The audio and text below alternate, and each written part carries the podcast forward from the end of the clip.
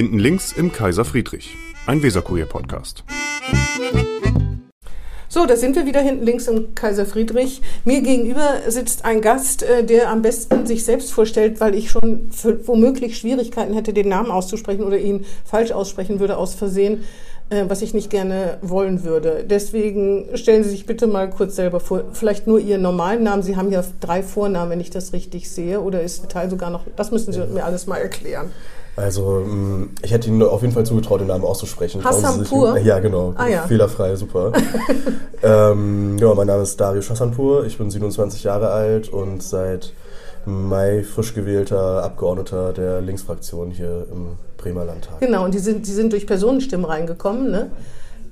Das, genau. Also die waren auf der Liste auf Platz 10, was ja auch Richtig. ein sehr guter Platz ist, muss man sein, aber durch Personenstimmen hat, sind sie halt in, haben sie ein Mandat errungen. Genau, also ich hatte das Glück, äh, in diesem Wahlkampf der Jugendkandidat zu sein. Mhm. Und dem Jugendkandidaten ist es sozusagen erlaubt, eine Personenwahlkampagne durchzuführen, um auch junge Menschen abzuholen und Leute, die vielleicht auch sonst nicht die Partei wählen würden. Ich kann mich sogar an die Plakate erinnern, Sie hatten doch so mit sowas nach oben zeigen, ja. mit zum anderen Plakat, ne? Was stand genau. da nochmal drauf? Ja, nettes Plakat, aber kennt ihr schon David? Ja, ja, genau, genau. Das war, das war ganz genau. gut, obwohl ich finde, Sie sehen dem Foto gar nicht so sonderlich ähnlich. Auf dem Foto sehen Sie viel älter aus. Ja, ich habe mir inzwischen wieder ein paar Haare wachsen lassen. Zu der Zeit habe ich noch eine Glatze getragen. Ach, daran lag es vielleicht? Genau, genau. Das haben Ihnen bestimmt schon mehr Leute gesagt, oder? Ich, nicht, dass ich das aktiv wahrgenommen hätte. Verstehe. Ähm, Sie sind, ähm, Sie haben noch zwei andere Vornamen, äh, Fahrt und Kurachat. Ist ja, das richtig? Das sind, das, so das sind Nachnamen. Ach, das also, sind auch Nachnamen. Darius ist mein Vorname, Hassanpur ist mein Nachname und mein ganzer Nachname wäre Hassanpur Fahd Korashat. Woher kommt das, dass es drei einzelne Namen sind? Ähm, also meine Eltern sind äh, in den 80ern aus dem Iran hier nach Deutschland gezogen und im Iran ist es üblich, dass der Nachname sozusagen beschreibt, äh, aus welchem Dorf man auch zum Beispiel stammt. Ach so, und welches ja. ist der, das, der Dorfname? Genau, also Hassanpur Fahd Korashat bedeutet übersetzt der Sohn von Hassan. Also Hassan hieß mein Opa, deswegen das ist Hassan, Hassan Pur. Mhm. Genau. Und Fahrt Koraschat bedeutet aus dem Dorf Koraschat. Das Ach, Koraschat ist das kleine Dorf. 600 äh, Einwohner Siedlung, die eigentlich auch bekannt ist für ihr Kunsthandwerk. Können Sie mal gerne bei Wikipedia eingeben. Ja. Waren Sie da schon mal? ähm, also ich war schon mal im Iran. Ich habe aber so ab der Pubertät mich geweigert mitzufliegen. Das, das war auch ungefähr so. Aus politischen Zeit. Gründen? Genau, auch aus ah, politischen ja. Gründen. Also kann sich vorstellen, dass ich und meine Familie schon immer sehr politisiert waren, auch aufgrund der Zustände im Iran. Hm. Äh, und irgendwann so mit 13, 14 habe ich dann gesagt, ich will da nicht mehr hin hm. und mit Steuergeldern sozusagen diesen Staat unterstützen. Hm. Ähm, ist für mich natürlich leicht gesagt, weil ich äh, auch nicht so die Bindung zur Familie habe wie meine hm. Eltern. Deswegen fällt es meinen Eltern natürlich hm. schwerer, ja, das ja, zu machen. Das ist schlimm, finde ich, ne, wenn genau. Politik eine Familie auseinanderreißt. Ja. Das kann man äh, irgendwie ganz schlecht nachvollziehen. Also ich, klar, in der Wende oder äh, DDR, da kennt man ja auch die tragischen Geschichten, dass mhm. äh, Familien getrennt wurden. Gibt's ja auch in vielen anderen. Denn aber das am eigenen Leib zu erfahren, ist doch noch was anderes. Ja, ne? Dass ja. man eigentlich gerne hin möchte, aber eigentlich auch nicht hin will aus anderen mhm. Gründen, aus moralischen, politischen Gründen. Mhm. Ähm, Sie sind in Hamburg geboren, genau, wenn ich das richtig weiß. Sie sind in Norderstedt, haben Sie Abi gemacht. Genau. Und da waren Sie auch ähm, in einem Verein, ein, in einem Verein namens Willkommen-Team, mhm. der sich um äh, Flüchtlinge gekümmert hat. Deutschkurse, oder? Genau, unter anderem. Also oder alle möglichen Menschen, die willkommen zu heißen sind? Ähm, also die Situation war folgende, das war so ungefähr so ab, ab 2014. Da ist ja der Krieg in Syrien sozusagen äh, auf, äh, auf dem Höhepunkt gewesen. Dementsprechend sind auch viele Leute nach Deutschland gekommen und die Kommunen waren ähm, ähnlich wie einige Kommunen heute nicht wirklich darauf vorbereitet. Mhm. Das heißt, äh, da hat sogar an der grundlegenden Versorgung der Menschen gefehlt. Mhm. Also ähm, los ging das alles mit äh, meiner Deutschlehrerin, die auch meine Klassenlehrerin war damals. Die hat gemeinsam mit zehn anderen äh, Personen diesen Verein gegründet. Und der hat es sich dann zur Aufgabe gemacht, die Menschen, die hierher kommen, die nach Norderstedt damals angekommen mhm. sind, willkommen zu heißen und ihnen einen sogenannten Willkommensbeutel zu überreichen. Das Mit den so, wichtigsten Sachen. Genau. Zahnpasta, Seife und solche genau, Sachen. Genau, ah, ja. also mhm. Öl, Salz, Das hat ja hier auch zeitweise gefehlt. Ne? Mhm. Habe ich jedenfalls gehört, dass solche Sachen bei aller staatlichen Versorgung trotzdem gefehlt haben. Ne? Genau. Von Haarshampoo bis, weiß ich nicht, Darmhygieneartikel zum ja, Beispiel. Genau. Ne? Und Windeln und sowas. Mhm. Mhm. Genau, und dieser Beutel wurde damals überreicht und mit der Zeit ist das Projekt immer größer geworden. Ähm, zu dem Zeitpunkt, als ich eingestiegen bin, äh, gab es auch schon Sprachangebote, weil es nicht genug Sprachlehrer gab in Norderstedt. Einer davon war ich dann auch zum mhm. Beispiel. Äh, da habe ich den äh, Geflüchteten geholfen, sozusagen das B1-Niveau zu erreichen, mhm. ähm, das man ja braucht. Ähm, und äh, ja, das wurde immer größer, immer größer. Später gab es noch eine Fahrradwerkstatt. Ich habe noch äh, Fußballtrainings angeboten für die Kinder. Mhm. Äh, da hat mir auch meine damalige Schulleiterin, Frau Schlesselmann an dem Kopernikus-Gymnasium, liebe Grüße, falls ihr das gerade hört, ähm, sehr geholfen, indem sie mir dann auch zum Beispiel Räume zur Verfügung gestellt hat oder auch den Sportplatz. Mhm. Und genau, äh, das war auch sozusagen äh, der Grund, weshalb ich später dann in die Politik gegangen bin. mit 16 sind Sie, glaube ich, Mitglied der Linken geworden. Genau, mit 16 bin ich Mitglied der Linken geworden. Gab es da eigentlich Schulkameraden oder Schulfreunde oder Mitschüler, Mitschüler genau, die gesagt haben, äh, die gesagt haben, was soll der Mist und die sollen weg oder so? Haben Sie da schon, gab es da schon Konfrontationen, die auch Ihr Engagement nicht verstanden haben? Also die Debatte damals war auf jeden Fall nicht so verschärft, wie sie heute geführt mhm. wird. Ähm, Im Gegenteil, ich kann mich ja noch an an Momente erinnern, an Bilder erinnern, an den Hauptbahnhöfen, wo die Menschen mit äh, Kuscheltieren da standen ja, ja, und die Leute mhm. begrüßt haben. Das war in Bremen auch so. Genau.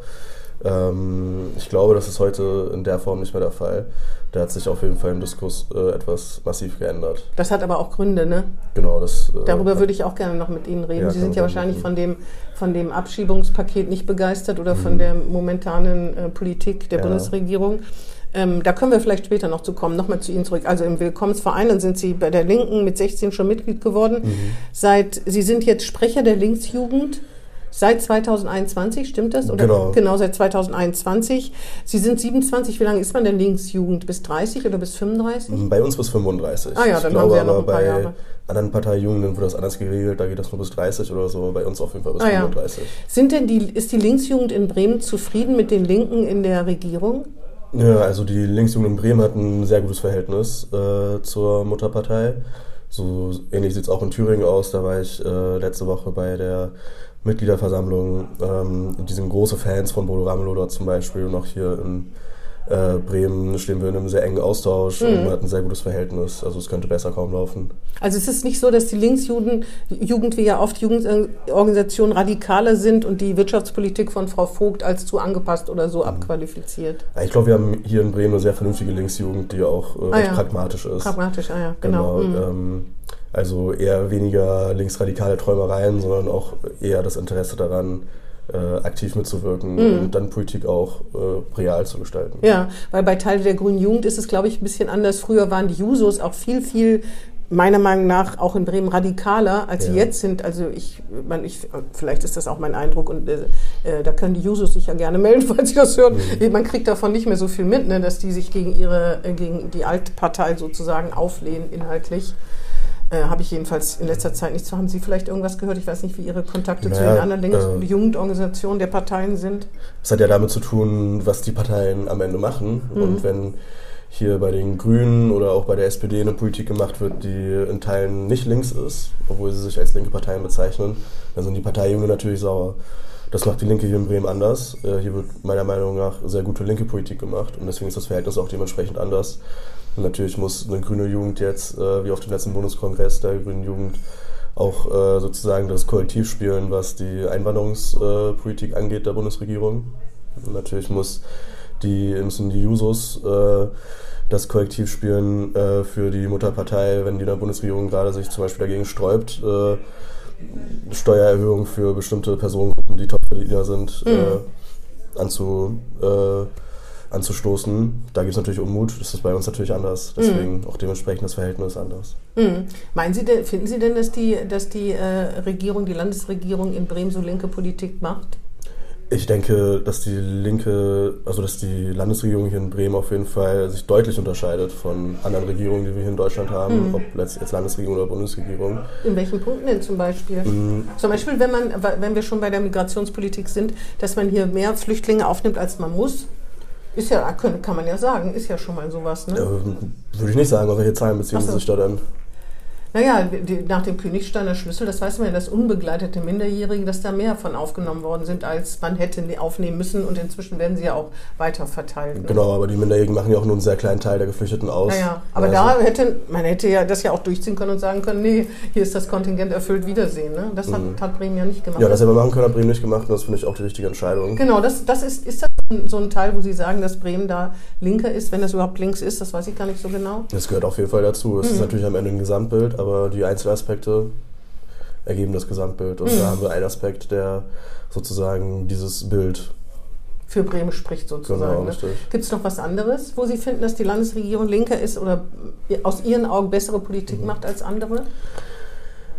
Ähm, ja, das ist schwierig zu sagen, weil ja mhm. jede Bürgerschaftswoche immer so viel passiert. Mhm. Ne? Ähm, was mir an der Landesregierung auffällt, ist, dass sie auch öfter mal im Bundesrat sozusagen eine Gegenmeinung darstellt. Hm. Das gefällt mir auch sehr gut. Gibt es da ein Beispiel, was Sie besonders, wo, wo Sie besonders... Na, zum Beispiel äh, bei, der, bei den Asylrechtsverschärfungen, die die Bundesregierung gerade anstößt, da wird sich ja Bremen im Bundesrat äh, enthalten, beziehungsweise Müssen, nicht ne? zustimmen. Weil die ja nicht, nicht auf eine Linie kommen mhm. da. Ne? Mhm. Das ist zum Beispiel äh, eine äh, Tatsache, die mich dazu mhm. Äh, bewegt zu sagen, dass äh, die Bremer Landesregierung anders ist als die anderen. Ja, da gibt es auch natürlich noch viel mehr. Ne? Also in der letzten Legislatur hat ja zum Beispiel Bremen den Landesmindestlohn beschlossen, 12 Euro. Das war noch weit vor Olaf Scholz äh, Respektkampagne. Mhm. Ähm, das ist auch ein weiteres Beispiel dafür, mhm. dass wir das dann doch ernster nehmen mit sozialer Gerechtigkeit als andere Landesregierung mhm. und Bundesregierung. Mhm. Leider ist ja das, was ich mich oft frage, ist, dass trotzdem äh, in Bremen die Armutsquote halt sehr hoch ist. Und das liegt mhm. natürlich auch am Großstadtphänomen. Ne? Also wir können es nicht mit Niedersachsen vergleichen, aber nichtsdestotrotz, trotz womöglich äh, linkerer Politik als anderswo, und sozialer gerechter, sozial gerechterer Politik als anderswo, kriegt man da, kommt man da nicht richtig voran. Äh, Oder sehen Sie das gar nicht? Können Sie die Frage nochmal wiederholen? Nein, die Armutsquote in Bremen ja. ist ja sehr hoch. Ja. Es gibt mehr Langzeitarbeitslose als anderswo. Dadurch ja. gibt es ja die Armutsquote. Es gibt mehr Alleinerziehende als anderswo. Mhm. Das ist ein hohes Armutsrisiko bekanntlicherweise. Die Kinderarmutsquote ist höher als in jedem anderen Bundesland. Ich meine, ich sage ja, ne, mhm. ne, Flächenstaaten und Stadtstaaten mhm. kann man schlecht vergleichen. Da sehe ich kein richtiges Vorankommen. Naja, aber gleichzeitig gibt es auch in Bremen so viele sozialversicherungspflichtige Jobs wie noch nie in der ganzen Geschichte von Bremen. Ne? Mhm. Also das muss man ja in dem Fall dann auch erwähnen. Natürlich gibt es viel Armut hier in Bremen. Ähm, und in Bremerhaven. Und in ne? Bremerhaven mhm. natürlich auch erst recht. Ähm, das hat aber auch mit der Geschichte zu tun. In Bremerhaven zum Beispiel äh, ist es ja so, dass ähm, nach dem Abzug der US-Truppen da einfach ein Großteil der Wirtschaft weggebrochen ist. Mhm. Und davon hat man sich bis heute nicht erholt. In Bremen ist es so, dass ähm, wir auch natürlich äh, teilweise an einigen Stellen, wobei ich jetzt auch kein Wirtschaftspolitiker bin, deswegen mhm. Sie mich nicht auf, äh, darauf fest. Nein, nein, das ist auch gar nicht eins Ihrer äh, Themen. Ne? Sie haben genau. ja genug Themen, aber nicht Wirtschaft ist nicht dabei. Ja, genau, aber in Bremen ist auch so, dass wir sozusagen davon äh, oder darunter leiden, dass äh, Industrie auch teilweise outgesourced worden ist mhm. in andere Länder. Ähm, das sind alles äh, Dinge, die man anpacken kann, wenn man Geld in die Hand nimmt und investiert und jetzt zum Beispiel in der letzten Legislatur sagt, okay, dann stellen wir das äh, Stahlwerk jetzt um auf Wasserstoff, damit mhm. das Stahlwerk bleibt. Ähm, und von solchen Beispielen braucht es auf jeden Fall noch viel mehr, damit Bremen dann auch für die Zukunft gerüstet ist. Und soweit ich das mitbekomme, ist ja auch äh, die Wirtschaftssenatorin Christina Vogt sehr bemüht, Partnerschaften zu schließen, äh, was Zukunftstechnologien angeht. Sie ist oft in Norwegen unterwegs äh, bezüglich mhm. Wasserstoff mal als Beispiel. Ähm, das sind alles richtige Dinge, die man machen sollte, wo ich aber auch andere Landesregierungen sehe, die das nicht tun. Mhm. Obwohl ich glaube, es bei Alleinerziehenden zum Beispiel scheitert es ja an Kita-Plätzen. Ne? Sonst würden wahrscheinlich auch mehr Frauen arbeiten können. Ne? Aber wenn sie die Kinder nicht versorgen können, wie soll das funktionieren? Ne? Mhm. Ne? Das ist ja ein äh, Riesenthema. Aber das ist ja auch nicht ihr Thema, sondern ihre Themen sind, sie haben schon genug, weil sie ja eine kleinere mhm. Fraktion sind, Jugend, Ausbildung, Digitalisierung, Flucht, Subkultur und Medien. Mhm. Sagen Sie mir was zu Medien, da gehöre ich ja dazu. Was, was hat die Linke denn für eine Medienpolitik? Oder was, was äh, will, möchten Sie in den vier Jahren, was das betrifft, äh, wollen Sie da irgendwas angehen oder ist das äh, nicht das Thema? Mhm. Unter diesen, na, Flucht würde man sagen, hat wahrscheinlich äh, ein bisschen mehr Aufmerksamkeit verdient. Ausbildung, Jugend und Digitalisierung mit Sicherheit auch. Gibt es da irgendein Thema, was Sie voran ja, umtreibt? Also wenn man sich äh, die Parteien am rechten Rand anguckt, also das Deutschland oder äh, die AfD, in Teilen auch die CDU, dann sieht man ja zum Beispiel, dass äh, was Medienpolitik angeht, ein großes Thema die Gebühren sind. Ne, die, äh, Öffentlich-rechtlichen meinen die, Sie für genau, die, die Rundfunkgebühren, Rundfunkgebühren. Äh, heißen ja nicht mehr GEZ. Und äh, da haben wir eine sehr klare Positionierung äh, oder da sieht man eine sehr klare Positionierung gegen den öffentlich-rechtlichen Rundfunk. Ne? Also die würden ihn am liebsten abschaffen und äh, die oh. Fernsehlandschaft privatisieren. Ja, das ähm, glaube ich nicht. Ich glaube nicht, dass sie ihn abschaffen. Sie wollen ihn erstmal Sparen zum Sparen zwingen. Die AfD, aber nicht Teile der CDU wollen, glaube ich, nicht den öffentlich-rechtlichen ja, Wenn sich einige CDU-Abgeordnete in Sachsen anschauen, dann werden sie auch auf jeden Fall sehen, dass die viele ja, AfD Das ist ja nicht die Mehrheit. Ja, ja, das ist nicht die Mehrheit, das haben ja gesagt, in Teilen die CDU. Ja gut, ist ähm, eine kleine Minderheit, also, dass die CDU da gibt es bestimmt welche, aber bei den Linken wird es ja auch welche geben, die ihre Position nicht teilen. Ne? Ähm, also im Gegenteil, da können Sie ja unser Wahlprogramm schauen. Da ist auf jeden Fall ein klares Bekenntnis äh, zum öffentlich-rechtlichen Rundfunk. Das ist auch das, worauf ich hinaus wollte. Ähm, wir setzen uns ein für eine Demokratisierung der Medienlandschaft und dazu gehört halt eben auch, dass wir an ähm, Informationen kommen, die nicht profitorientiert sind. Was heißt, äh, der, die Bremer Tageszeitung AG, äh, das ist nichts für Sie, was Zukunft hat? Nee, das habe ich jetzt nicht gesagt. Und das habe ich auch nicht gemeint. Wir müssen ja profitorientiert sein. Genau, aber ich möchte damit sagen, dass es ja einige Fernsehangebote gibt, die zum Beispiel profitorientiert sind, die auch Nachrichten schalten, schauen sich zum Beispiel Welt an. Und dann werden sie auch sehen, dass dort äh, viel reißerischer berichtet wird, eben weil man darauf angewiesen ist, möglichst hohe Klickzahlen zu erzielen. Hm. Ich weiß nicht, ob Sie sich mal den Livestream von Welt angeschaut haben in den letzten paar Monaten. Nee, gucke ich eigentlich nicht. Ja, hm. äh, machen Sie das mal. Hm. Äh, dann werden Sie sehen, was ich meine. Ähm, während wir bei der Tagesschau eine nüchterne Berichterstattung haben, ne, als Beispiel, die dann eben nicht darauf angewiesen ist, äh, durch äh, Skandale oder Übertreibungen viele Leute auf das Video klicken zu lassen, mhm. sondern wir haben. Ja, da, sie haben es nicht nötig, ne? Richtig, die haben es nicht nötig. Mhm. Andere Aber, mhm. private Sender schon. Und das finde ich gut dass ja, ja, es gibt Tagesschau nicht nötig hat. Ja, das stimmt. Äh, es gibt allerdings, also erstmal glaube ich, dass sich das Programm der Öffentlich-Rechtlichen auch sehr boulevardisiert hat. Ne? Da gibt es ja auch Sendungen mit irgendwelchen Boulevardnachrichten, wo man denkt, wozu, warum macht mhm. ihr das? Wenn ihr einen Bildungsauftrag habt, ist das Bildung, kann man geteilter Meinung drüber sein. Aber es gibt ja Leute, die sozusagen an der Grenze langschrappen, wo sie von den Gebühren befreit werden. Für die sind die Gebühren zum Beispiel ein Problem. Ne? Mhm. Darum, glaube ich, geht es, ob Gebühren weiter erhöht werden müssen. Äh, und Sie wissen ja, dass der öffentlich-rechtliche offensichtlich ziemlich auskömmlich finanziert wird. Sonst mhm. wäre sowas mit Frau Schlesinger. Mhm. Das kann, wir beiden können das gar nicht nachvollziehen, wahrscheinlich, wie man so kommt. Also da ein bisschen Kritik ist doch da vielleicht ja, auch angebracht. Natürlich oder? kann man darüber reden, ob man äh, nicht Rundfunkanstalten zusammenlegt oder ob man nicht äh, das Angebot verkleinert. Muss dann eine Fußball-WM jedes Jahr für fast Milliardenbeträge mhm. lizenziert werden? Meiner Meinung nach auf jeden Fall nicht. Aber das, worauf ich hinaus will, also ich sage ja nicht, dass der, da alles in Ordnung ist und äh, lass uns so weitermachen die nächsten 100 Jahre, sondern dass wir uns zum Beispiel dafür einsetzen, dass so ein Angebot weiterhin bestehen bleibt, während mhm. andere Parteien das eben nicht tun und mhm. genau dagegen arbeiten. Ich glaube, die Bildzeitung ist da vielleicht auch noch zu erwähnen, wie man versucht, Geld zu verdienen durch mhm. Schreierei oder, na, aber ja. gut, da, das erwähnt man schon gar nicht mehr, muss man mhm. leider ja. sagen. Ne? Ähm, stimmt das, dass Sie noch Angestellte der Assistenzgenossenschaft sind? Ähm, ich weiß gar nicht, was das ist, die Assistenzgenossenschaft. Ähm, es gibt Menschen, die haben Assistenzbedarf, weil sie zum Beispiel eine Behinderung haben. Ah ja, Sozialassistenten. G genau, mhm. und ähm, ich habe dann Klienten, für die ich dann zum Beispiel eine Arbeitsassistenz äh, biete. Das heißt, wenn ein Klient zum Beispiel keine Tür öffnen kann, dann öffne ich ihm die Tür. Oder ah, ja. wenn er oder sie es nicht schafft, eine Steckdose, äh, an die Steckdose mhm. zu kommen, um einen Laptop einzustecken, im Homeoffice oder im Büro oder Verstehe. sonst was, dann ah, ja. bin ich dann sozusagen. Das machen Sie auch noch. Genau, das mache ich. Weil die werden ja total, die sind ja total begehrt, ne, Sozialassistenten, mhm. vor allen Dingen auch für Schüler. Machen Sie das mhm. auch mit Schülern oder ist, geht, geht, passt das nicht zu Ihrem nee, beruflichen? In dem Fall bin ich Arbeitsassistent ah, und ja. äh, äh, ich äh, habe Klienten, die einen ganz normalen Job haben, ob das jetzt 20 Stunden sind oder 40 Stunden. Wie muss man sich das vorstellen? Sie gehen dann mit ins Büro und helfen denen dann quasi, ja, genau. sind dann da zu zweit? Ja, ah, ich habe ja. hab da feste Schichten. Meine mhm. Schicht ist zum Beispiel immer montags. Da bin ich bei einem Klienten äh, und äh, dem helfe ich dann bei der Arbeit. Mhm. Je nachdem, was er gerade zu tun hat. Wenn er einen Termin hat irgendwo draußen, dann begleite ich ihn zum Termin. Wenn mhm. er Homeoffice macht, dann komme ich zu ihm nach Hause. Oder wenn äh, der ins Büro geht, dann gehe ich auch mit ins Büro. Also ich bin die ganze Zeit daneben, während ich Schicht habe und mhm. mache alles, was die Person sagt. Ah ja.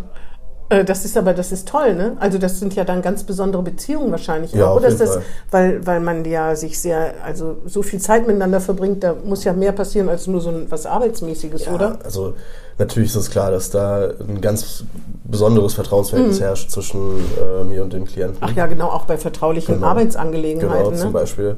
Äh, aber auch einfach, dass äh, die Person sozusagen auch mir vertrauen muss, dass ich äh, die Anforderungen erfülle, damit die Person auch funktioniert sozusagen. Was Ähm, sind das denn für Berufe oder dürfen Sie das gar nur, nur die, Be Äh, oder die Branchen, vielleicht darf man die nennen? Also es kann alles möglich sein. Anwälte können das sein? All- alles kann das ne? sein. Ah ja. mhm. Also es gibt überall da, wo Sie Menschen finden mit einer Behinderung, äh, könnte ich auch unterwegs sein. Gibt es irgendwo, ich weiß nicht, wie lange machen Sie das? Schon ein paar Jahre? Äh, bei der Assistenzgenossenschaft bin ich ganz frisch. Ah, ja. Also ich habe äh, vorher andere Jobs gehabt. Ähm, ich habe mir jetzt, mich jetzt nach einem Job umsehen müssen, wo ich wenige Stunden arbeite, wo ich jetzt ja, ja, wo genau. ich jetzt natürlich Mhm. Abgeordneter bin. Und äh, da hat das einfach gepasst und Hm. ich mache das jetzt. Gibt es da irgendeinen Beruf, der Sie besonders beeindruckt hat oder wo Sie dachten, ich hätte nie gedacht, dass, dass die Arbeit so aussieht? Oder ist das. Mich beeindrucken alle Menschen, die äh, sich nicht von ihrem Handicap äh, aufhalten lassen, sondern ihr Leben so leben wie alle anderen Menschen auch. Und Ja. äh, die Realität zeigt am Ende, dass es auch sehr gut funktionieren kann. Ja. Also nicht nur kann, sondern es funktioniert auch sehr gut. Und trotzdem viel komplizierter ist, glaube ich, als man sich das oft vorstellt. Ne? Weil wenn ich sage, ich gehe mal eben da drüben hin, wenn man mit einem Assistenten, dann ist es vielleicht einfacher, aber wenn ich alleine lese, was bei der Deutschen Bahn los ist, damit jemand, der im Rollstuhl sitzt, überhaupt Hm. mitfahren kann oder so, das ist ja ein Skandal an sich. Ne?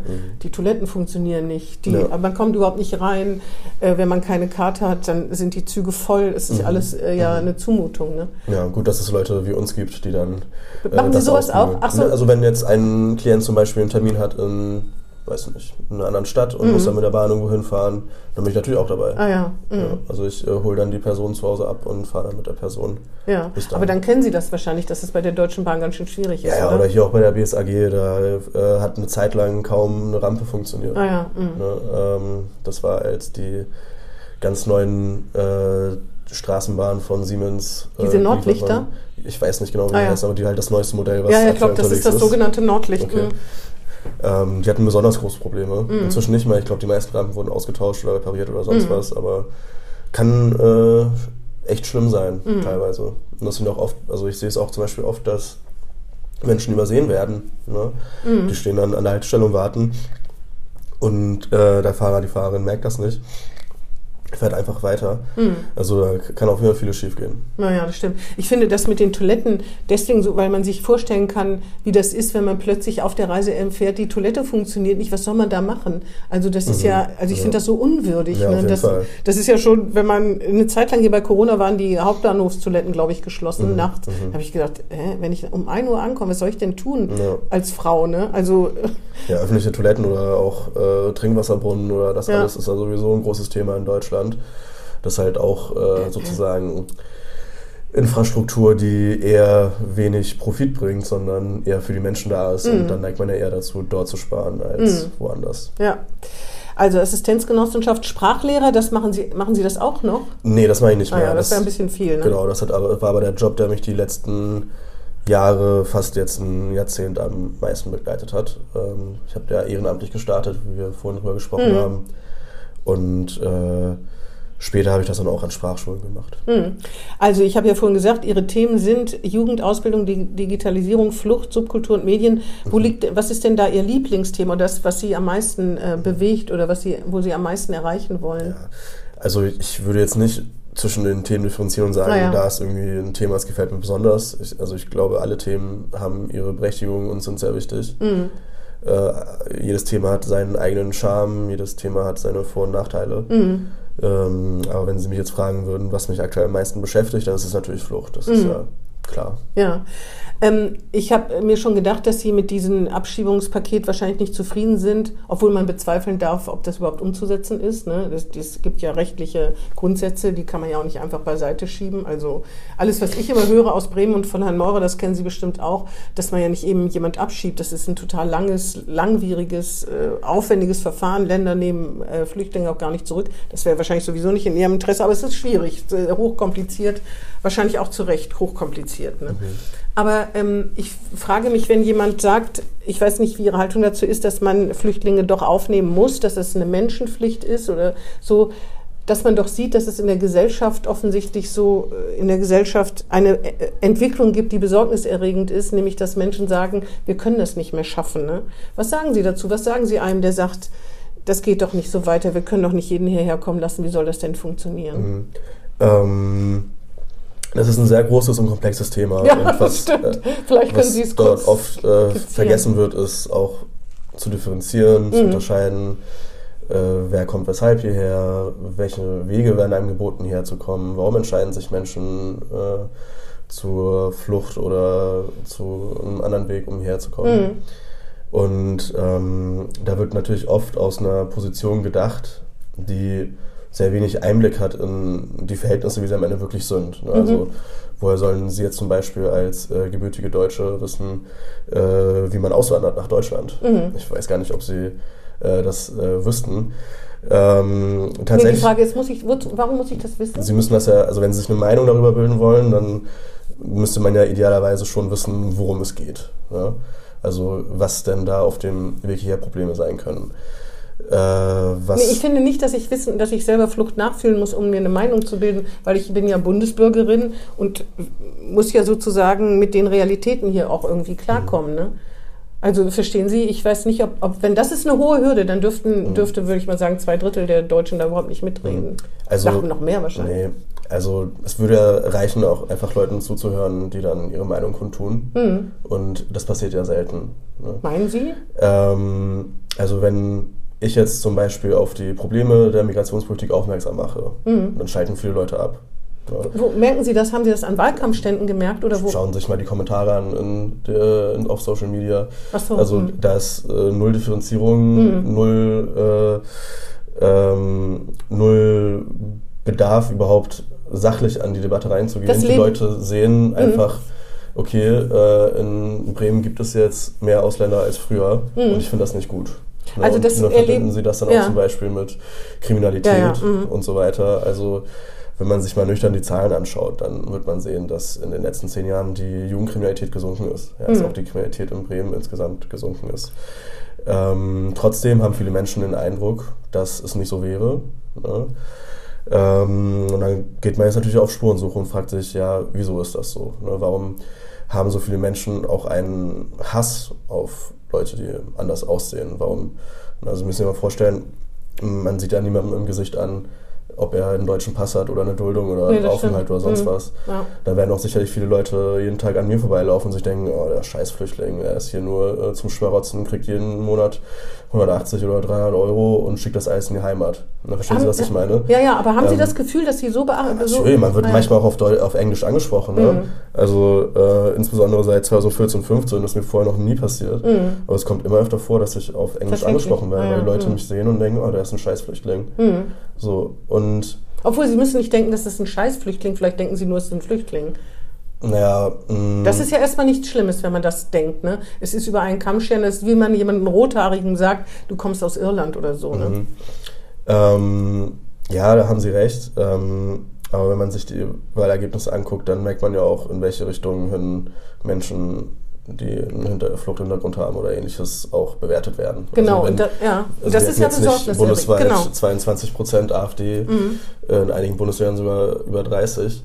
Äh, wenn die das super finden, dass Menschen einen Migrationshintergrund haben. Die wollen die Leute ja nicht hier haben. Und da kommen wir jetzt auch zum Problem. Wir reden ja, das ist ja auch das, was mich stört. Wir reden nie über den Prozess. Wir reden nie darüber, warum bestimmte Dinge sich so entwickelt haben, wie sie entwickelt haben, sondern da, das ist so ein klassisches Thema, wo jeder eine Meinung zu hat ne, und äh, dann auch sehr emotionalisiert drauf äh, reagiert und seine Meinung dann auch kundtut, äh, sich aber selten anschaut, äh, was denn die Hintergründe sind. Ich gebe Ihnen mal ein Beispiel. Äh, stellen Sie sich vor, äh, Sie kommen aus einem Nicht-Industriestaat und würden gerne in Deutschland leben. Mhm. Wie geht das? Haben Sie da, also kann man da irgendwo einen Antrag stellen und sagen, hey, äh, ich würde jetzt gerne nach Deutschland ziehen, äh, ich äh, bringe so und so viel Startkapital mit und würde gerne als das und das arbeiten, hier sind meine Zeugnisse. Also das gibt's nicht. Mhm. Ja. Ähm, wenn Sie. So wie man das in den USA kann durch eine Green Card. Genau, zum Beispiel. Dafür wären Sie, dass es sowas in ähm, Deutschland gibt? Lassen Sie mich äh, mal kurz äh, erklären, mhm. weil es ist also. Das ist auch genau das Problem. Es äh, muss man wirklich eine Stunde drüber reden, weil es so ein großes Thema ist mhm. und kann nicht einfach in einem Satz eine Antwort geben, die alle überzeugt. Ähm, wenn Sie auf die Website schauen des Auswärtigen Amts mhm. und dann irgendwie in Deutschland leben oder so eintippen bei Google, dann werden Sie sehen, dass der erste Satz auf der Website äh, lautet, äh, Deutschland ist kein klassisches Einwanderungsland. Ne? Ähm, das heißt, wenn Sie in Deutschland leben wollen, dann müssen Sie ein Arbeitsvisum beantragen. Wenn Sie ein Arbeitsvisum beantragen, dann wird das in der Regel nur ausgestellt, wenn Sie schon vorher einen Job haben, mhm. ne, der Ihnen zugesichert wird. Das wird Ihnen nur ausgestellt, wenn Sie ein gewisses äh, Kapital mitbringen das auch nicht besonders niedrig ist. Also es wird schon vorausgesetzt, dass man die ersten Monate oder Jahre sich selbst finanzieren kann. Mhm. Ähm, und, und wenn es um die Anerkennung von Abschlüssen geht, dann werden die oft auch nur anerkannt äh, bei Menschen, die aus Industriestaaten stammen. Mhm. So. Ähm, das heißt, wenn sie irgendwie aus den USA kommen, wenn sie aus dem EU-Raum kommen, ja sowieso, wenn sie aus ähm, vielleicht auch so Länder wie in Südamerika, die gut entwickelt sind, wie Argentinien oder äh, andere, dann haben sie es leicht. Mhm. Also dann haben sie sozusagen eine legale Möglichkeit einzureisen, indem sie einen Antrag stellen, ein Arbeitsvisum bewilligt bekommen mhm. und dann hm. hierher kommen. Ich muss ja aber trotzdem unterbrechen, das geht mir in den USA ja genauso. Ich kann ja auch nicht einfach in die USA gehen. Ne? Aber sie haben ja wenigstens die Möglichkeit, in den USA äh, ein Arbeitsvisum zu beantragen, egal aus welchem Land sie kommen, egal welchen Abschluss sie haben. Aber ich habe nur, wenn ich da einen Job habe, die Green Card kriegt man ja auch nicht einfach so, ne? Also die, äh, wie die genauen Regelungen in den USA sind, weiß ich jetzt nicht. Ich kenne mich da bei Kanada zum Beispiel mehr aus. Und in Kanada ist es ja so, dass äh, man so eine Art Rating bekommt mhm. und je nach Rating darf man dann kommen oder nicht. Da kann man sich auch drüber streiten, ob das in Ordnung ist. Aber was ich damit sagen möchte, ist, es gibt auf jeden Fall einen Weg. Also ich habe auch Verwandte, die nach Kanada gezogen sind. Mhm. Äh, für die ist das kein Problem. Die mhm. kriegen das da irgendwie hin. Mhm. Äh, hier in Deutschland ist es so, und das wenn Sie jetzt zum Beispiel aus, ähm, also, also wir haben gerade erzählt, dass äh, wir kein Einwanderungsrecht haben, was allen Menschen erlaubt, mhm. einzuwandern und auch vor allem geregelt einzuwandern. Das heißt, viele wir wählen einen anderen Weg und der Weg ist dann halt sozusagen das Asylsystem. Mhm. Und das Asylsystem ist ja eigentlich gedacht für Leute, die äh, wirklich flüchten müssen aus humanitären Gründen, mhm. aus Kriegsgründen, wegen sonstigen Katastrophen. Mhm. Ähm, Verfolgung, weil sie genau, homosexuell genau, Verfolgung, sind und so weiter. aufgrund der ja. geschlechtlichen mhm. oder sexuellen oder was auch immer Identität. Mhm. Ähm, und da gibt es jetzt viele Leute, die sagen, hey, ich will in Deutschland leben. Äh, ich bin zwar nicht verfolgt oder so, ich, ich hab, lebe einfach nur in bitterer Armut.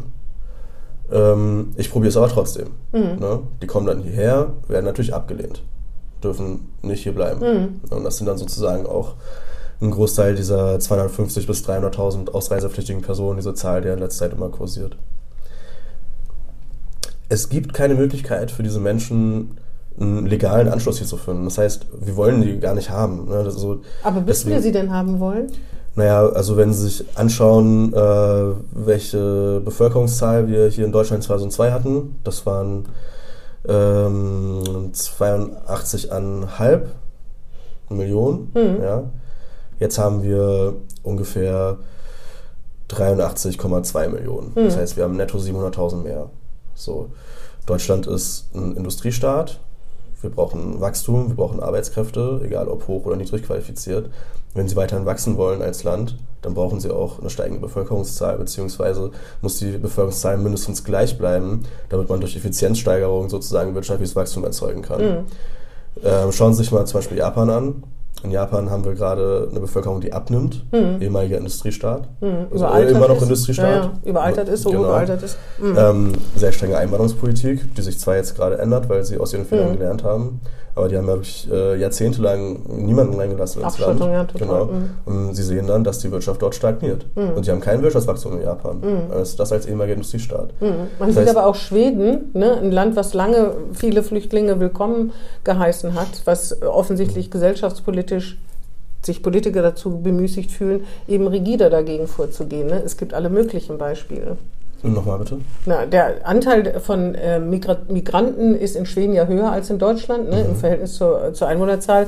Die fangen jetzt zum Beispiel auch an, sich eher abzuschotten im Vergleich zu früher, ne, weil sie das Gefühl haben, dass die Bevölkerung, dass es Schwierigkeiten gibt, ob die nun berechtigt ist, diese Sorge oder nicht, kann, kann ich nicht beurteilen. Ich lebe ja nicht in Schweden und deswegen anfangen, eine rigidere Einwanderungspolitik zu machen. Das gibt es ja auch. Ne? Dänemark zum Beispiel gehört auch dazu. Ja, aber die machen das ja nicht, weil Geflüchtete oder Einwanderung per se schlecht ist.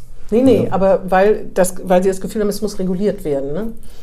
Also. Soweit ich das weiß. Mhm. Ähm, äh, die Frage ist ja, was meinen wir unter Regulation? Was wenn, meinen wir denn? Wenn, wenn die meisten Leute, so habe ich zumindest das Gefühl, die meinen mit Regulierung einfach weniger. Mhm. Ja? Ich meine, wenn wir über regulierte Einwanderung sprechen, dass wir einfach den Leuten Papiere geben und Dokumente. Verstehen Sie? Ähm, wir haben gerade in Deutschland ungefähr, ähm, also, um, also wir, wir, mischen hier gerade wieder viel zusammen. Ne? Ja, wir können ja auch nicht eine Stunde drüber reden, ja. das geht halt nicht. Aber ähm, wir können das gerne ein andermal fortsetzen. Ähm, wenn Sie hier aufgenommen werden als Geflüchteter, mhm. ja, dann haben Sie auf jeden Fall erstmal keine Arbeitserlaubnis sie dürfen nicht arbeiten mhm. gehen. Ne? Das ist, viele Menschen beschweren sich darüber, dass Flüchtlinge nicht arbeiten gehen. Das soll ja. jetzt auch geändert genau. werden. Ne? Sie dürfen nicht arbeiten gehen. Aber das soll ja, jetzt gerade geändert werden. Ne? Also da wird zumindest drüber diskutiert. Also es wird gerade über Zwangsarbeit gesprochen, so wie ich das in Medien entnehmen kann. Also nee, es wird auch über schnellere Arbeitserlaubnis geredet, mhm. weil ich meine, das genau. weiß ja wirklich jeder, dass hier Fachkräfte und Kräfte fehlen. Ne? Genau. Mhm. Ähm, aber warum wird das die ganze Zeit nicht gemacht? Ne? Weil, ja, ne, weil das von Rechten, dieses Thema von Rechten so stark instrumentalisiert worden ist. Also, so faktenfrei mhm. aufgehetzt worden ist, dass die Leute gar nicht mehr in der Lage sind, das nüchtern zu betrachten. Meinen Sie wirklich? Natürlich. Ich meine, jeder Unternehmer, der dringend, äh, dringend Mitarbeiter sucht, der muss ja sagen, natürlich äh, bin ich froh, wenn hier jemand kommt und äh, mithelfen will. Ne? Selbst wenn er noch nicht so gut Deutsch kennt, wir werden das irgendwie schon hinkriegen. Mhm. Das hier wäre ja auch aktive Integrationspolitik. Ne? Und wenn sie sich das stimmt und wenn sie sich die Arbeitgeberverbände anschauen, dann werden sie auch da ausschließlich äh, Verbände sehen, die fordern, dass die Menschen jetzt endlich Papiere bekommen sollen und Arbeitserlaubnisse. Mhm. Ähm, das ist aber eine Sache, da sträubt sich gerade die Bundesregierung vor, weil die einfach Angst hat vor der AfD. Mhm. Weil einfach bei vielen Menschen im Kopf herrscht, Flüchtlinge gleich schlecht, Flüchtlinge gleich Schmarotzer. Flüchtlinge sind ein Verlustgeschäft, wir geben denen nur Sozialtransfers und wir kriegen nichts zurück. Glauben Sie wirklich, dass Natürlich. das in den Köpfen ist? Natürlich, was glauben Sie? Also warum wählen denn dann so viele Leute AfD, die als einzige Lösung für äh, die Situation Abschiebung präsentiert? Ja, ich weiß es nicht. Also ich weiß das nicht, warum, aber ich kann mir gar nicht vorstellen, dass, wer, dass man noch so vorsintflutliche Haltung haben kann, zumal die meisten Leute kennen ja Menschen mit Migrationshintergrund, mit denen sie in einer Straße wohnen, mit denen sie zusammenarbeiten arbeiten oder sonst irgendwas. Ne? Hm. Ja, so das hat auf jeden Fall viel damit zu tun, dass einfach nicht genug äh, Aufklärung bei den Leuten stattfindet. Wie gesagt, ich sage es ja die ganze Zeit. Mhm. Die Leute sehen Flüchtlinge oder Leute, die einen Migrationshintergrund haben oder sonst was und denken sich, boah, Schmarotzer, der kriegt Geld von mir, der von meinem Steuergeld lebt er. So. Mhm. Was die Leute aber gar nicht wissen, ist, dass die gar nicht arbeiten gehen dürfen. Mhm. Ja? Mhm. Was die Leute gar nicht wissen, ist, dass wenn man nach äh, Deutschland kommt, erstmal auf seine Duldung oder seinen Aufenthalt, wie auch immer, wartet mhm nicht arbeiten darf und erst wenn man dann ein Papier bekommen hat, die ersten 15 Monate laut EU-Recht auch mhm. äh, immer ähm, sozusagen, also wenn sie sich auf eine Stelle bewerben, wird in, innerhalb der ersten 15 Monate, wo sie äh, ihren Status bekommen haben, immer eine andere Person vorgezogen, die eine EU-Staatsbürgerschaft mhm. hat. So. Mhm. Das heißt, wenn wir da mal alles zusammenrechnen, 15 Monate plus vielleicht zwei, drei Jahre Verfahren, dann reden wir echt über äh, vier Jahre teilweise, in denen mhm. die Menschen nicht arbeiten dürfen. Mhm. Ja. Und ähm, wenn dann Leute auf diese Menschen mit dem Finger zeigen und sagen, hey, du Schmarotzer, du lebst hier die ganze Zeit von meinem Geld, aber nicht aufgeklärt genug sind, um zu wissen, hey, diese Person darf gar nicht arbeiten, was auch damit zu tun hat, dass man versucht, den Arbeitsmarkt hier in Deutschland zu schützen. Mhm. Das sind ja Gesetze, die stammen aus einer Zeit, in der wir eine sehr hohe Beschäftigungsquote mhm. haben, keinen Fachkräftemangel, mhm. da will man keine Konkurrenz um die Arbeitsplätze haben.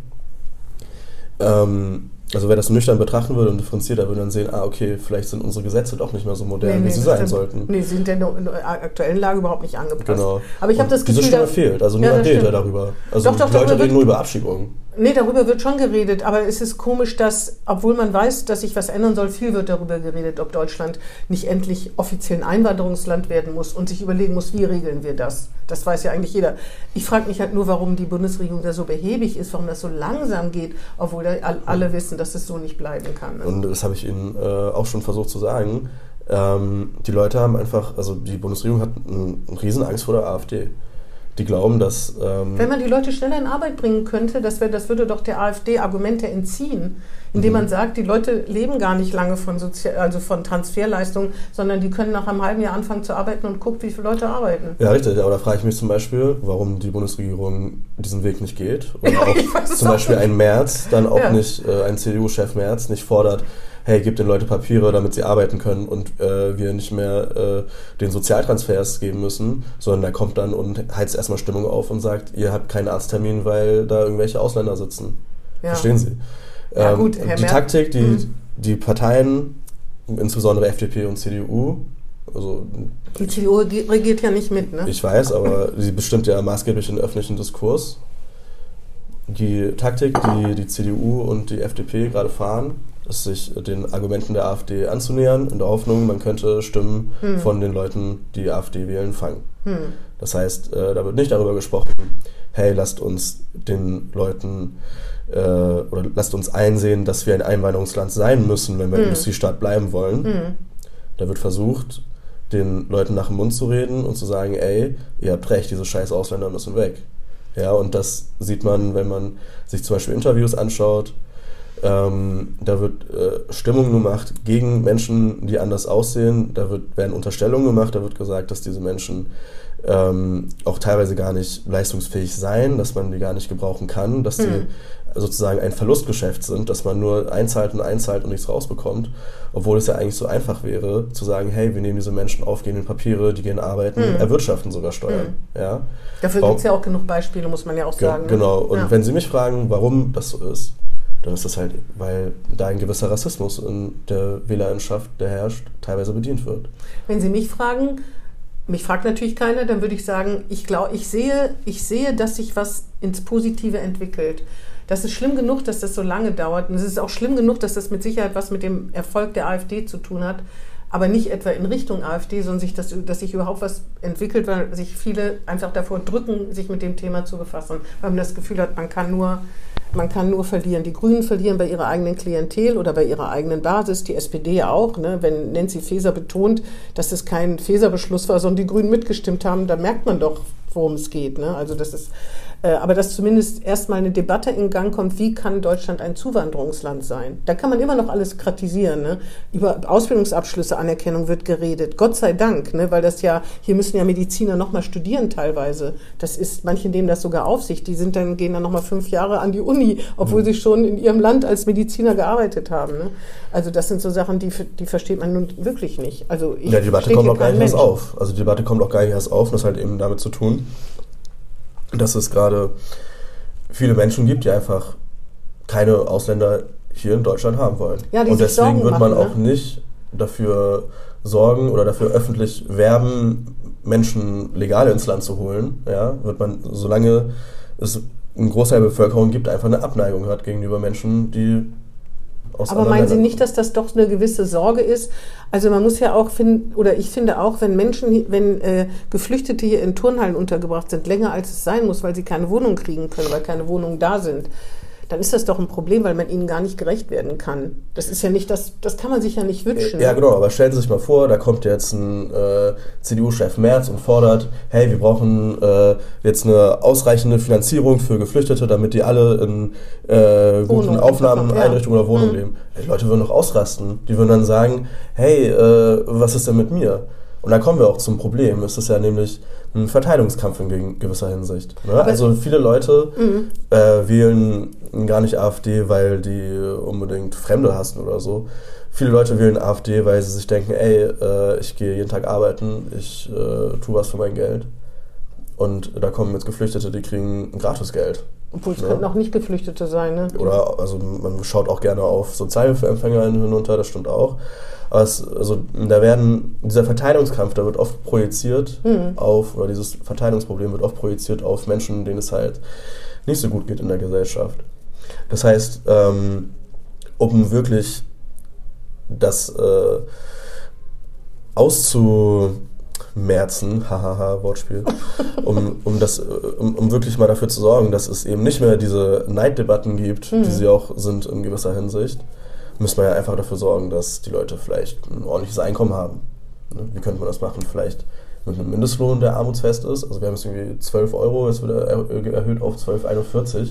Also haben sie immer noch Altersarmut, wenn sie 45 Jahre arbeiten. Mhm. Ähm, sie sind wahrscheinlich auch fürs bedingungslose Grundeinkommen? Äh, das ist äh, nicht unbedingt. Ah, ja. ähm, also das ist jetzt zum Beispiel ein Teil. Ne? Da müsste sich halt jemand trauen und sagen, hey, äh, wir erhöhen jetzt den Mindestlohn auf vielleicht 14, 15 Euro. Da gibt es aber genug Leute, die sich dagegen wehren werden, ne? insbesondere aus der konservativen Ecke, die die Wirtschaft ja auch äh, unterstützt. Ja, oder ja. Unternehmer, die wirklich auch dadurch Schwierigkeiten, zumindest Kalkulationsschwierigkeiten bekommen und nicht mehr wissen, äh, ob das dann aufgeht, ihre Kalkulation. Können Sie ne? sich noch an die Debatte erinnern, damals, als äh, der Mindestlohn von, ich glaube, 8,50 Euro oder so eingef eingeführt werden sollte? Können Sie sich mhm. da noch erinnern, was da bei Lanz, bei Maischberger, bei äh, Illner, wie die alle die Talkshows auch immer heißen, also da das ist der Untergang des Abendlands. Genau. So. Ja, ja, ja, klar. dass es der größte das Untergang sein wird, mhm. dass wir jetzt Massenarbeitslosigkeit haben werden in Deutschland, dass äh, wir zusammenrechnen werden, dass äh, es einen Kriege geben wird, teilweise haben mhm. einige Leute gesagt. Das kann ich nicht mehr dran erinnern. Nichts ist mhm. passiert davon. Mhm. Also im Gegenteil, wir haben jetzt eine höhere Beschäftigung als jemals zuvor. Mhm. Und ähm, es hat auch einfach viel mit der äh, Gier einiger Unternehmer zu tun, die sozusagen nur bis zum nächsten Quartal denken können, aber nicht bis zum nächsten Jahr. Denn wenn man immer Quartal von ja, immer Quartal zu Quartal vergleicht, dann wird man natürlich denken, ah okay, wenn ich äh, die Lohnkosten senke, habe ich einen höheren Gewinn. Was aber nicht bedacht wird, ist, dass der höhere Lohn, dem ein, den ein Unternehmen, ein Arbeiter oder eine Arbeiterin zahlt, gleichzeitig die Einnahmen sind von einem anderen Unternehmen. Wird genau. gar nicht, das hat, also um, Auf jeden Fall. um so zu denken, bräuchte man ja auch äh, so ein gewisses Gefühl von Solidarität. Das ist vielen Leuten ja auch fremd, äh, anderen Menschen bedingungslos zu helfen. Ich möchte doch bitte, dass wir bei einigen Unternehmern und einigen Leuten bleiben. Ich, Sie sehen das, ich finde, Sie sind sehr pessimistisch, was das betrifft. Wie, wie meinen Sie das? Na, ich glaube, dass viel mehr Leute solidarisch sind. Also ich finde, das erlebt man übrigens auch. Ne? Und dass Unternehmer, natürlich sind die, äh, interessieren die sich äh, für Gewinne und Profit, aber nicht alle auf Teufel komm raus. Und dass es das Einzige ist und äh, die Leute schinden sich für sie ab. Das ich habe ja auch viele auch. Unternehmer gesagt. Ich wollte deswegen bei ich ja. Sie haben einige sogar ja. netterweise gesagt. Ne? Ja, also in, zeigen Sie mir mal bitte ein Unternehmen äh, hier in Bremen. Also wir haben in Bremen vielleicht, keine Ahnung, 1000 Unternehmen oder so. 2000, ich kenne die Zahlen nicht. Mhm. Ja wie viel Prozent von denen zahlen freiwillig? Ja, Über Tarif. Äh, zum Beispiel. Wenn, ja. wenn sie sich das also, leisten also können. Also ich meine, da haben sie aber jetzt eine ganz schlechte Situation äh, getroffen nach Corona und äh, mit hohen Energiepreisen. Ne? Da fällt es ja wirklich äh, vielen Unternehmen schwer.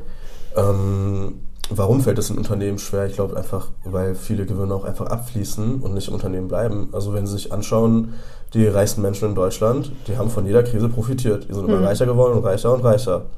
Ja, ähm, so ein, ist mal als Beispiel jetzt global auch gesehen, so ein Jeff Bezos, ja, mit seinen fast 150, 200 Milliarden Dollar, die er mhm. hat.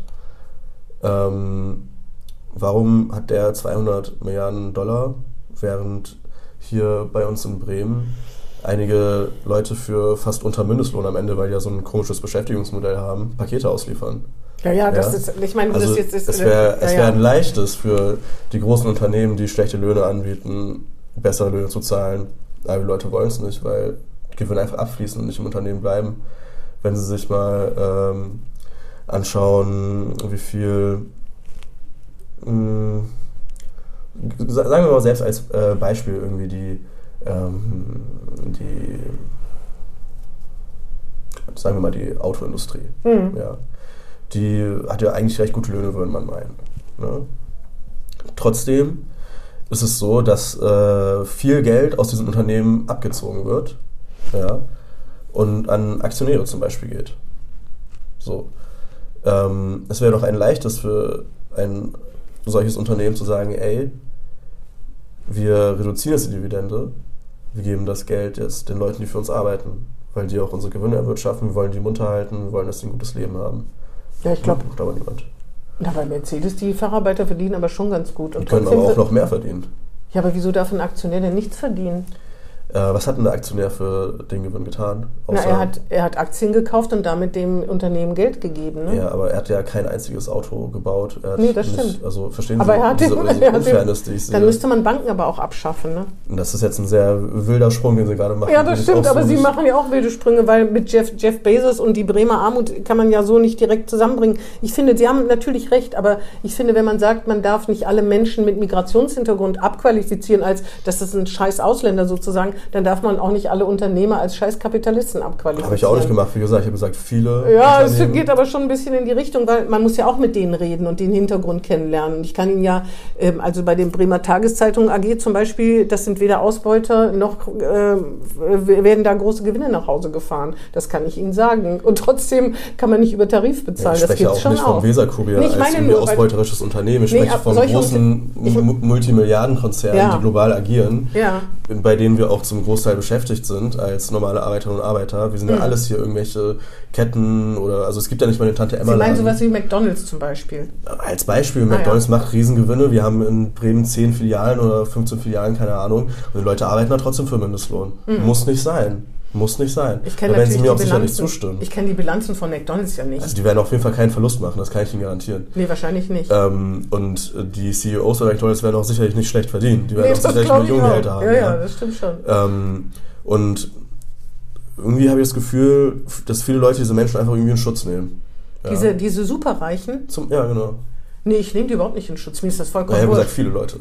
Ja, ja. Habe ich nie gesagt. Nee, nee, ich meine, ich finde, in Schutz nehmen muss man die irgendwie nicht. Ich finde, ich glaube nur, natürlich mit allen, mit jeder Kapitalismuskritik, da ist auch was Wahres dran. Aber genau das Problem ist halt bei allen, ne? Man die, man darf, man sollte die Menschen halt nicht, egal welcher Art, jetzt in eine Schublade stecken. Es gibt, finde ich eben auch Unternehmer, die sich vorbildlich verhalten, ne?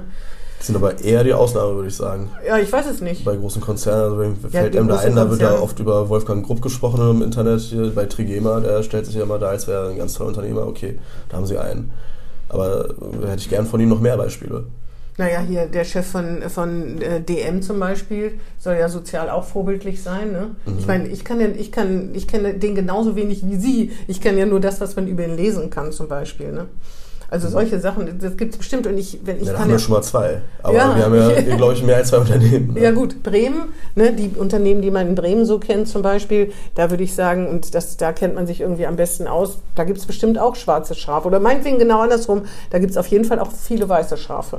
Ja, also, also Sie beziehen das gerade alles wieder auf äh, auch mittlere und kleinere Unternehmen. Also Ja, Die genau. nehme ich da völlig raus. Ah, ja, okay. Ich rede gar nicht über die. Gut. Ich, ich rede über große, globale, multinationale. Konzerne. Mhm. Und um die geht's. Ja. So. Und dadurch, dass man dann auch wieder alles so in einen Topf wirft, verhindert man ja auch nur, dass es da irgendwie eine Art von Änderung geben kann. Aber wenn wir beide darüber reden, dann werden wir ja mit Herrn Bezos und Herrn Musk, was sollen wir da ändern? Naja, sie können auf jeden Fall zum Beispiel gesetzlich Rahmenbedingungen schaffen, dass die, diese Unternehmer andere Bedingungen arbeiten, äh, anbieten müssen für Arbeit, Hier in als Deutschland sie es jetzt tun. zum Beispiel. Mhm. Ja, also wär, es wäre ein einfaches zu sagen, wir machen jetzt 15 Euro Mindestlohn. Wenn Sie mal 15 Euro mal, äh, also wenn Sie das mal ausrechnen, Mhm. oder sagen wir sogar 16 Euro, da sind Sie so ungefähr bei zweieinhalb äh, brutto. Und dann geht jemand nach Sozialversicherungsabgaben, also bei 16 Euro Mindestlohn, mit 2000 Euro netto raus. Mhm. So. Äh, 2000 Euro netto. In Bremen zahlen Sie für eine Wohnung inzwischen schon so 600? 8, 6 bis 800, Mhm. vielleicht sogar 1000. Ich suche gerade mit meiner Freundin eine Dreizimmerwohnung. Ähm, bei uns geht das auf jeden Fall schon so in die Richtung, Mhm, dass wir ja, nichts kriegen unter vorstellen. 1000. Mhm. Ja, dass wir da auf jeden Fall äh, so nach 1, 2, 1, 3, 1, 4 gucken müssen, weil wir sonst gar nichts finden Mhm. hier in der Nähe. Ähm, was bleibt denn da noch übrig vom Geld? Ja, ja, das stimmt. Ne? Also, und da ist niemand, Obwohl als, als äh, Abgeordneter geht's noch, ne? naja, es kommt darauf an, welcher Partei sie sind. Äh, wir, Ach ja, stimmt, Sie müssen ja mehr genau, abgeben, ne? wir äh, zahlen äh, sehr hohe Spenden, das was ich was ich auch in Ordnung finde. Mhm. Ähm, ich gehe am Ende mit 2000 Euro netto raus. Na, vor allen Dingen, Sie wissen ja auch nicht, wie lange Sie in der Bürgerschaft bleiben. Es wäre ja blind so zu tun, als ob das jetzt bis. Wollen Sie ja vielleicht auch gar Ja, nicht, ne? Weiß genau. man ja gar nicht. Also Ja, all diese stimmt. Äh, Dinge, aber um, nur, nur, um es nochmal klarzustellen, ähm, ich spende von meiner Abgeordnetendiät äh, 1.500 Euro jeden Ja, Monat. das ist schon viel, ja. Äh, wir sind komplett privat rentenversichert, komplett privat krankenversichert. Mhm. Ähm, ich gehe nicht mit mehr als 2000 Euro netto mhm. raus. Also jemand, der bei Mercedes dem, arbeitet. Was da mein Vater, der im äh, Supermarkt arbeitet, der verdient mehr als ich. Mhm. Und das finde ich auch in Ordnung so. Ähm, genau, was ich aber sagen will, ist, dass die Leute nichts von ihrem Geld sehen, das sie erwirtschaften, dass sie eine riesen Wut haben. Mhm. Und anstatt die Wut zu kanalisieren auf die Schuldigen, und zwar die Leute, die sich daran bereichern, mhm. Wird dann äh, AfD gewählt. Genau, wird dann AfD gewählt, weil dann irgendwelche Politiker sich dann da hinstellen und sagen, ey, äh, die Ausländer nehmen euer Geld weg. Ne? Also es wäre ein, ein, leichtes, das einfach mal nachzurechnen. Mhm. Diese 250.000 Leute oder 300.000 Leute, die sozusagen ausreisepflichtig sind, die kriegen 180 Euro im Monat. Geben Sie das mal einen Taschenrechner ein, da kommen Sie auf so einen Betrag von ungefähr vielleicht 500 Millionen, 600 Millionen. Mhm. Ja also das ist für einen Bundeshaushalt ist das nichts. Mhm. Also wenn Sie da sehen, dass dann zum Beispiel die Flugwirtschaft eine Kerosinsubvention bekommt, die ungefähr eine Milliarde pro Monat beträgt. Na, ich glaube, es geht nicht nur um das Geld, aber ich habe gedacht, wir kommen jetzt, ist ja der elegante Übergang, um zur neuen Wagenknecht-Partei vielleicht zu kommen, weil Frau Wagenknecht ja hofft, dass man der AfD Wähler abspenstig machen kann. Können Sie sich das auch vorstellen? Was halten Sie eigentlich von dieser Abspaltung? Ja, äh, die Frau Wagenknecht kann gern machen, was sie will in ihrer Freizeit. Wenn sie es für sinnvoll hält, eine neue Partei zu gründen, dann soll sie das äh, meinetwegen gerne machen. Ich bin äh, sehr froh darüber, weil wir jetzt endlich einen Schlussstrich ziehen können. Mhm. Ähm, und ganz ehrlich, uns in Bremen juckt das überhaupt nicht. Mhm. Wir haben keinerlei Auseinandersetzungen zwischen solchen Flügeln gehabt vorher. Mhm. Wir haben sie immer noch nicht. Wir mhm. haben niemanden, der ausgetreten ist. Im Gegenteil, wir haben viele Leute, die jetzt neu beigetreten sind. Von äh, daher freue ich mich darüber, dass jetzt auch wieder endlich Leute, die äh, linke Politik haben wollen, auch ihre Heimat bei den Linken finden können. Also wenn sich die auch in Bremen gründen würde, wo Sie ja gar nicht wissen, wer das machen sollte, haben Sie keine Sorgen, dass da ein größerer Teil sich dahin verabschiedet? Ah, ja. Überhaupt nicht. Das ist ja ganz gut, ne? Überhaupt ne? Nicht. Dann haben wir das ja schnell abgehakt. Ähm, können, ach so, können Sie sich das denn vorstellen, dass so eine Partei der AfD tatsächlich Wähler abspenstig machen kann? Ähm, sicherlich wird es viele Leute geben, die ähm, kulturell eher konservativ eingestellt sind, ähnlich wie die AfD, ähm, sich aber noch darauf einlassen würden, Wirtschaftspolitik etwas weiter links der Mitte zu unterstützen und die werden dann sicherlich auch AfD wählen. Mhm. Also wird es schwierig werden eher. Äh, für Sarah Für Frau Wagenknecht, ja. Äh, also ich, ich glaube, das ist äh, wie so oft, wenn man einen Hype hat, sie hat aktuell einen Hype, Sie wird äh, bei der, den nächsten Landtagswahlen äh, vielleicht einziehen. Sie wird bei der Europawahl die 2%-Hürde sicherlich knacken. Mhm. Äh, aber wie lange der Hype anhält, also es gibt ja öfter mal Parteien, die sich neu gründen, die haben dann ein, zwei Legislaturen Erfolg und danach verschwinden sie im Nichts, wenn sie sich in Hamburg zum Beispiel die Schill-Partei angucken. Mhm. Ähm, hier, die, A, die, äh, hier die, AfD, äh, die AfB, Arbeit für Bremen und Bremerhaven, Kennen Sie die überhaupt? Das ist schon äh, wahrscheinlich lange nee, Ihrer Zeit. Da sind Sie noch zu jung, ja. zu, ja. Jung, äh, zu jung zu, ja. Mhm. Die hatte sich mal von der SPD abgespaltet und war dann auch, ich glaube, eine Legislaturperiode in der Bürgerschaft oder zwei, aber ich glaube nur eine. Mhm. Mhm. Ja, genau. Also oft, oft, verschwinden diese Parteien dann irgendwann wieder mit einer Bedeutungslosigkeit. Die Piraten? Und ähm, ja, genau, die Piraten zum Beispiel auch. Und ähm, so wird es wahrscheinlich auch mit der Partei von Frau Wagenknecht sein. Mhm. Ähm, die AfD hat auch ein ein Ablaufdatum. Ja. Die hat zwar jetzt, solange die Menschen ähm, nicht in angemessenen, in angemessenem Wohlstand leben, der ihrer Arbeit nach zusteht, wird es die AfD weiter noch geben. Aber wenn dann irgendwann mal vielleicht die nächste Bundesregierung auf die Idee kommt, soziale Probleme zu lösen und nicht nur irgendwelche multinationalen riesigen Konzerne in Schutz zu nehmen, weil die vielleicht ähm, sehr gute Kontakte zu denen haben, weil da viel lobbyiert wird und sie denen dann glauben, was sie erzählen und so weiter. Kann ja verschiedene Gründe haben. Da muss ja nicht immer irgendwie Bösartigkeit hinterstecken, sondern vielleicht auch Unwissen. Mhm. Äh, dann werden die Leute auch keine Notwendigkeit mehr sehen, AfD zu wählen. Mhm. Wann das sein wird, kann, kann man nur spekulieren. In also solange ich noch lebe. Ja, auf jeden Fall. okay, wir werden sehen. Ich, ähm, ich habe gelesen in einem Kurzporträt, was bei uns erschienen ist, dass Sie, ähm, was Digitalisierung betrifft, die Faxgeräte in den Behörden abschaffen. Ja. Das ist ja traurig, dass man das sagen muss. Danach haben wir ja berichtet vor nicht allzu langer Zeit, dass sich äh, hier Lernensbewerber noch mit einer Postkarte irgendwie. Was sagen Sie denn dazu? Äh, dass Lehramtsbewerber sich mit einer Postkarte bewerben müssen. Ja, die, die mussten, äh, die haben mit einer Postkarte, die sie hinschicken mussten, als sie sich beworben haben, haben sie dann Nachricht bekommen äh, von der Bildungsbehörde. Das haben sie gar nicht mitgekriegt. Nee, also da habe ich jetzt keine Ahnung von. Ich bin das ist jetzt auch abgeschafft, muss okay. man netterweise sagen, ja. aber ja. Nee, also da, haben sie, da haben sie doch mehr zu tun, als man so meinen würde. Ne? Mhm. Ne? Das ist ja das mit dem Faxgerätkampf durch Corona und die mhm. Gesundheitsämter, oder? Ich, also, ich, ich kenne den Fall jetzt nicht genau. Alles, was ich Ihnen dazu sagen kann, ist auf jeden Fall, dass sich so einiges ändern ließe, ob das jetzt äh, soziale Probleme sind, ob das äh, infrastrukturelle Probleme sind, ob das jetzt halt eben auch der Bedarf ist, zu digitalisieren und effizienter zu werden in der Verwaltung oder sonst wo, dass sich das alles machen ließe, wenn man Geld richtig einsetzt. Hm. Und solange wir den Kurs fahren, den wir aktuell fahren, also ähm, viele Subventionen für Wirtschaft, die es eigentlich gar nicht nötig hätte, hm. solange wir viel Geld investieren oder auch nicht investieren, um Sachen wie eine Schuldenbremse oder so einzuhalten, hm. die erwiesenermaßen, wie man inzwischen eigentlich auch sehen sollte, eher nicht so viel Sinn macht. Hm. Ähm, also wenn, wenn man das Geld in die Hand nehmen will, dann ließe sich vieles tun. Und dann könnte man auch alle Faxgeräte in Bremen abschaffen oder in Deutschland. Mhm. Da muss nur jemand sein, der dann sagt, hey, äh, hier habt ihr Geld, entwickelt eine Software, die benutzt jetzt jedes Bundesland. Ich bin äh, gespannt, was die Bundesregierung dazu zu bieten hat in den nächsten zwei Jahren. Ähm, aber war denn äh, Corona und dass die Gesundheitsämter noch Daten zum Robert-Koch-Institut faxen müssen, war das der Auslöser für diese, für, für diese Feststellung? Nee, Fax Achso, ich habe gedacht. Persönliche ah, ja. Betroffenheit. Ach so. Ich würde einfach auch mal gern Sachen per E-Mail losschicken und nicht immer per Post oder Fax.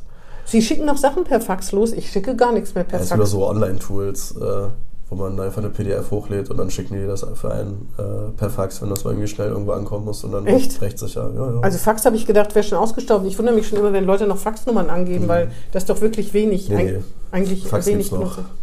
Und das zweite war, ähm, das, was ich auch, das Internet soll wieder werden, was es mal war. Ja. Ein äh, demokratischer Ort, so ungefähr, ne? Ja, oh, das ist aber auch eine Mammutaufgabe. Das ist eine Jahrtausend- oder Jahrhundertaufgabe. Ist das echt noch zu retten? Ähm, ja, auf jeden Fall. Also wie, wie bei allen Dingen ist hier auch wieder eine Frage des Geldes oder eine Frage der rechtlichen Rahmenbedingungen, die man stellt. Ähm, wenn Sie sich angucken, weshalb das Internet entwickelt worden ist, dann werden Sie sehen, dass es vor allem um einen Informationsaustausch ging. Es ging darum, dass man äh, möglichst schnell äh, Infos in Form von Dateien oder was auch immer äh, schnellstmöglich miteinander teilen kann, ohne auch Mehraufwand. Ne? Es ging auch um Teilhabe, ne, würde ich mhm. sagen, oder? Also wenn Sie jetzt, äh, sagen wir, eine Person hat ein, äh, irgendein Werk zustande gebracht, sagen wir, das ist irgendwie eine Anleitung für irgendwas, mhm. ja, schreibt er dann irgendwie ein, ein PDF-Dokument zu ein paar Seiten, dann ließe sich das halt ganz einfach kopieren mhm. und alle Menschen, die Internet haben, könnten auch daran teilhaben. Mhm. Ne?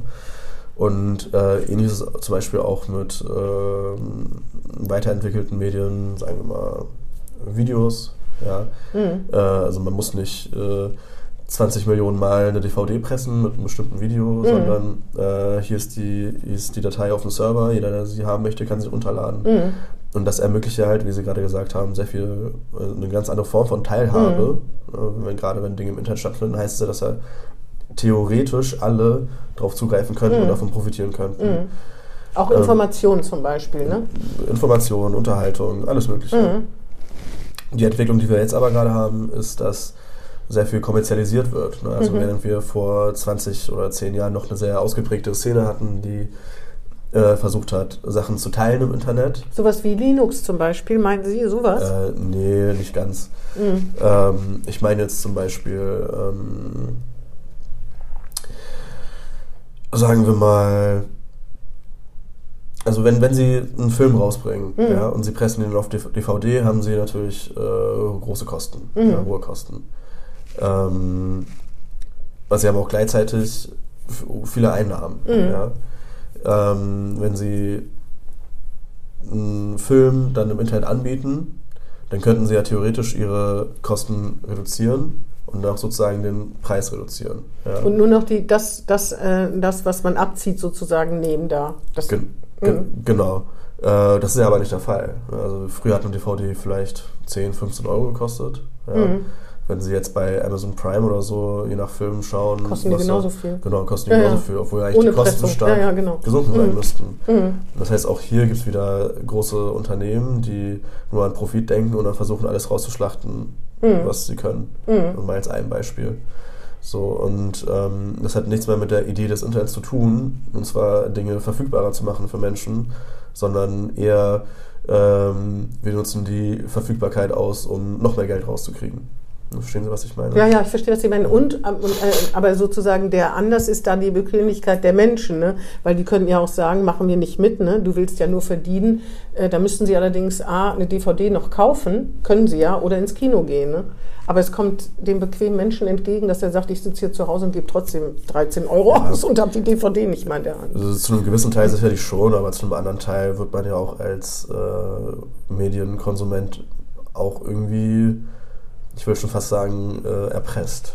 Ne? Also wenn sie, Weil man sonst nicht drankommt? Genau, also wenn Sie zum Beispiel Seiten anschauen, also große Filmstudios produzieren ja für verschiedene Streaming-Plattformen und dann bieten sie die Filme gar nicht erst auf DVD an, sondern die findest du dann nur auf der mhm. Plattform.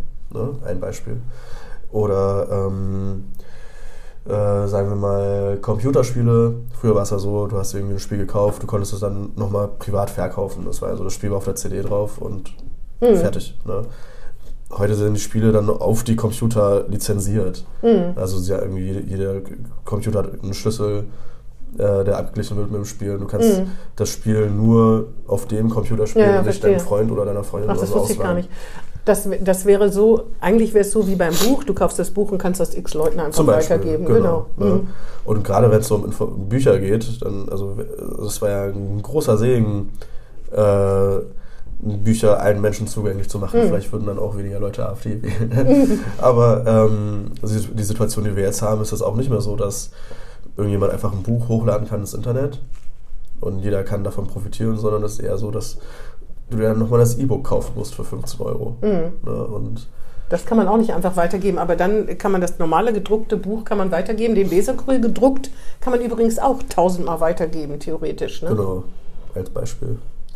Aber Sie haben wahrscheinlich gar kein Weserkurier-Abonnement. Doch, ne? doch, ich habe ein Weserkurier. Ah ja, haben Sie denn, haben Sie noch die Papierzeitung? Nee, nee, nee. Das da ist irgendwie nichts, nichts mehr für ja, Sie, ne? Nee. Aber das ist tatsächlich ein Unterschied, ne? Und es gibt ja auch äh, viele Leute, die sich die Zeitung teilen, ne? Also im Haus oder mhm. hier von Nachbarn oder so. Das geht natürlich mit einem elektronischen nicht, ne? Ja, ja, ja.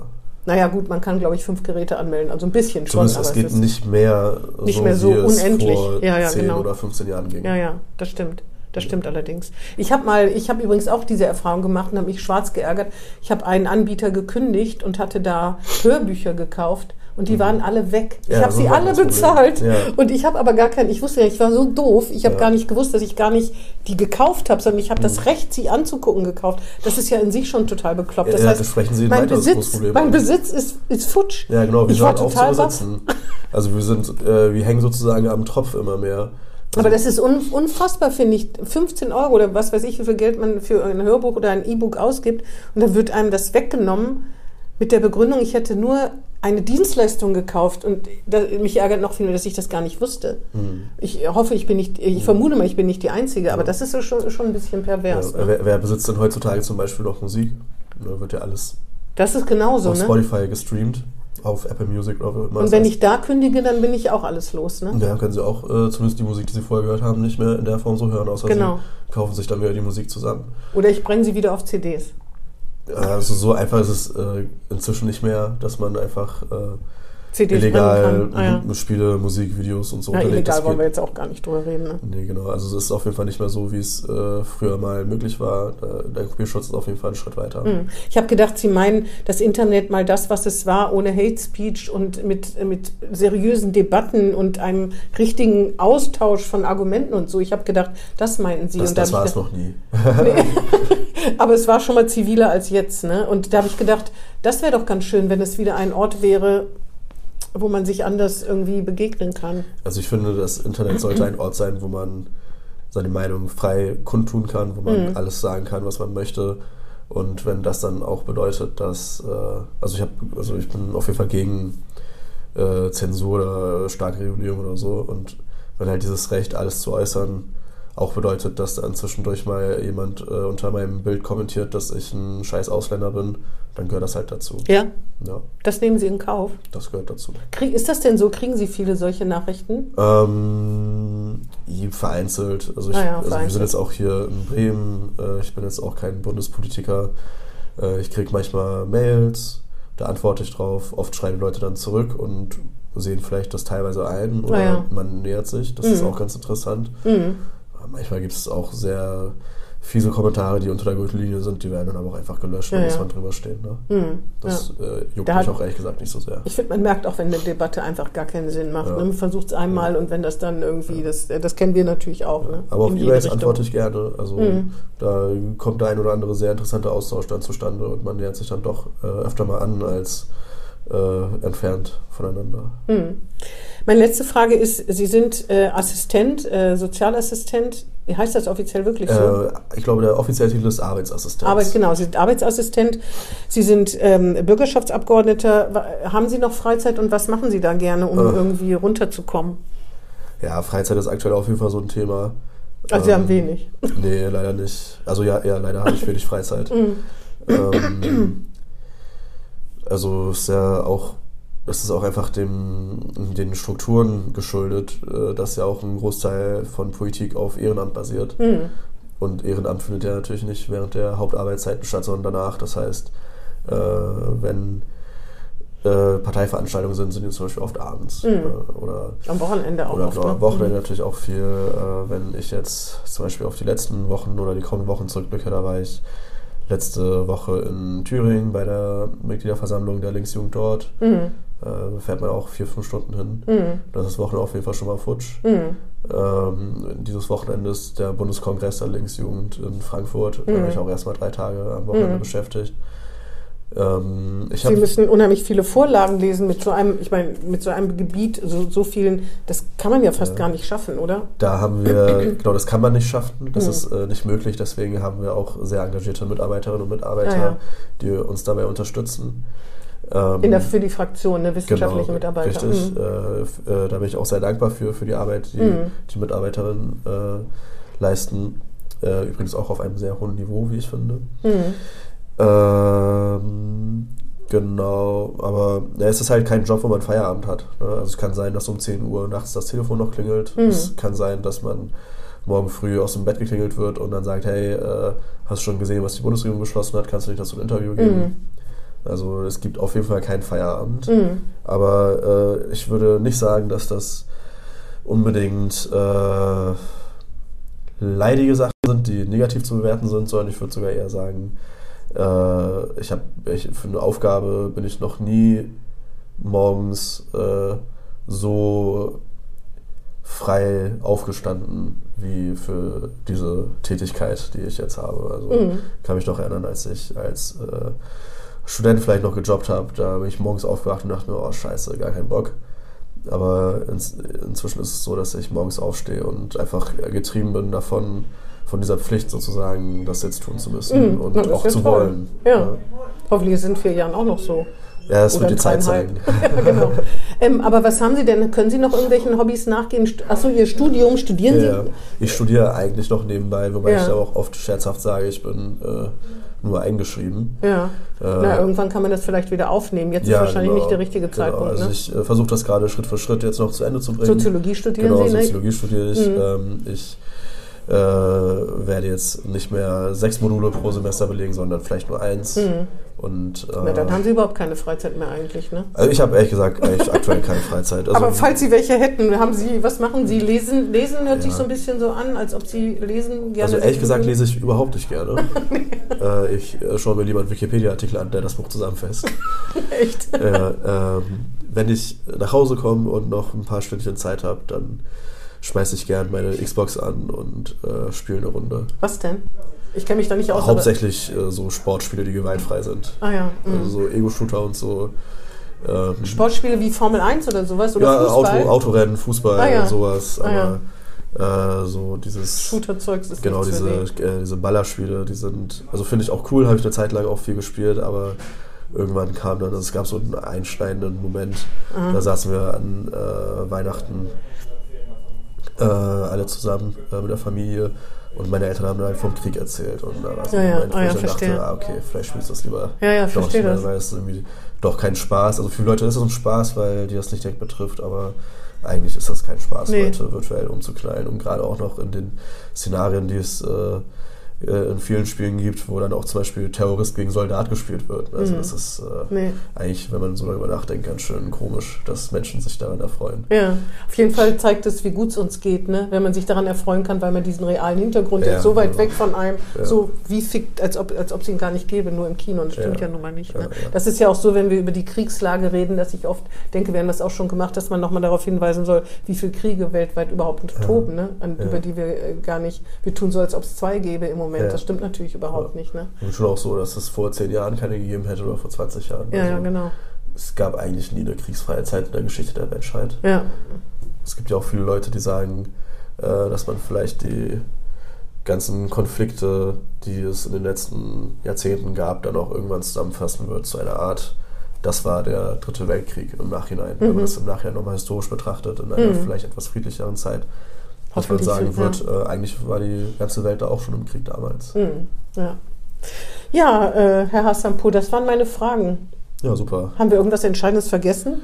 Ja, Also wir haben auf jeden Fall nicht äh, ausreichend das Thema Migration und Geflüchtete Das machen besprechen wir noch können. mal. Das können wir gerne nochmal machen. wir eine extra, dann machen Ich wir, habe müssen das wir eine extra, ähm, extra Sendung machen. Ja, Ich habe auch das Gefühl, dass da, also man kann in dieser Kürze gar nicht die Positionen darstellen. Ich glaube, das ist auch gar nicht rübergekommen. Ich Äh, glaube, was- das ist rübergekommen. Ja, ja, Ich glaube, das ist auch wirklich so. Die haben, Sie haben natürlich recht. Man müsste, man müsste da noch ausführlicher drüber reden, aber äh, dann wird es wirklich schwierig, dass man alle erreicht, ne? weil wer nimmt sich Zeit, eine Stunde über das Thema zu reden. Mhm. Aber ich glaube, was Sie vermitteln wollen, also ich meine, das werden unsere Zuhörerinnen und Zuhörer ja, können Sie ja gerne spiegeln. Eine Mail an Sie, das machen Sie ja gerne Mail an mich, Ja. an uns, können wir gerne machen. Ja. Aber ich glaube, dass Ihre Position schon klar geworden ist. Ja. Aber das stimmt. Sie, also ich habe jetzt auch ein schlechtes Gewissen, muss ich sagen, weil das an der Oberfläche kratzt. Aber fast jedes Thema ist, sind ja, ist so vielfältig. Politik ist sowieso sehr komplex. Deswegen ist das ja so. Die AfD bietet einfache Antworten, die es gar nicht geben kann. Genau, ne? Die gibt es einfach nicht. es Ja, gibt genau. nur hochkomplizierte Antworten. Genau. Und die brauchen Zeit. Aber wir setzen uns gerne nochmal zusammen. Ja, gerne. Ich bedanke mich auf jeden Fall bei Ihnen. Ich bedanke mich bei den Zuhörerinnen und Zuhörern. Und ja, tschüss. Ich bedanke mich auch. Schönen Tag noch. Das war Hinten links im Kaiser Friedrich, ein Weserkurier-Podcast.